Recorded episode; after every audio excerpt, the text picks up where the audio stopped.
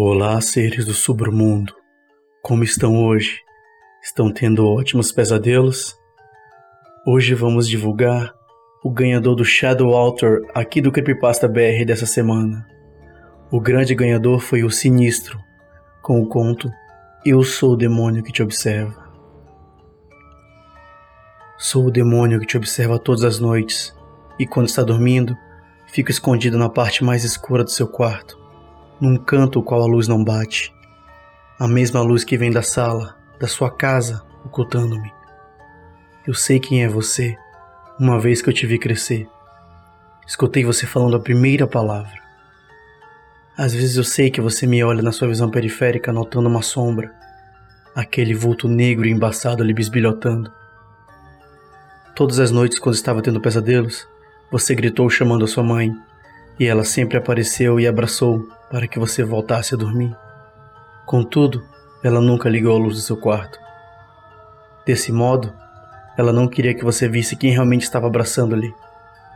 Sempre quando sua progenitora aparecia, era eu te confortando. Fiquei espantando o mal que atormenta os seus sonhos. Um mal não pior do que eu. Você começou a me esquecer quando foi ficando mais velho Esqueceu da sombra que lhe observa todas as noites dormindo. Não liga mais para minha presença em sua casa. E isso me irritou. Fez com que o nosso vínculo fosse quebrado. E agora eu te odeio. Eu te odeio acima de tudo. Você chegou até mim quando entrou no Creepypasta BR. Eu estou aqui presente te observando. Observando você enquanto uso o celular. Pois nesse momento, consigo lhe ver através da câmera do seu celular. Nesse exato momento, eu sei que você está confuso. Mesmo assim, continua lendo. Eu quero muito te machucar, quero lhe ferir, quero cortar o seu corpo.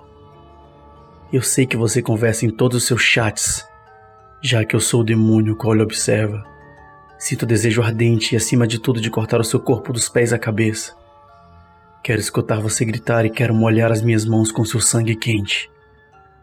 Sou bem mais do que um amigo da internet um companheiro de um aplicativo de terror. Eu sinto a sua alegria, respiro o seu medo, sinto o prazer todas as vezes que você é dominada pela depressão. Os meus dentes cortam a minha gengiva em um aperto veloz, desejando esmagar a sua cabeça.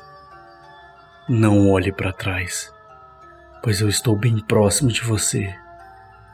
Então continue a ler, continue concentrado na tela do seu celular, porque a sua morte Eu prometo que será rápida e não irá sentir nada além de um frio na nuca.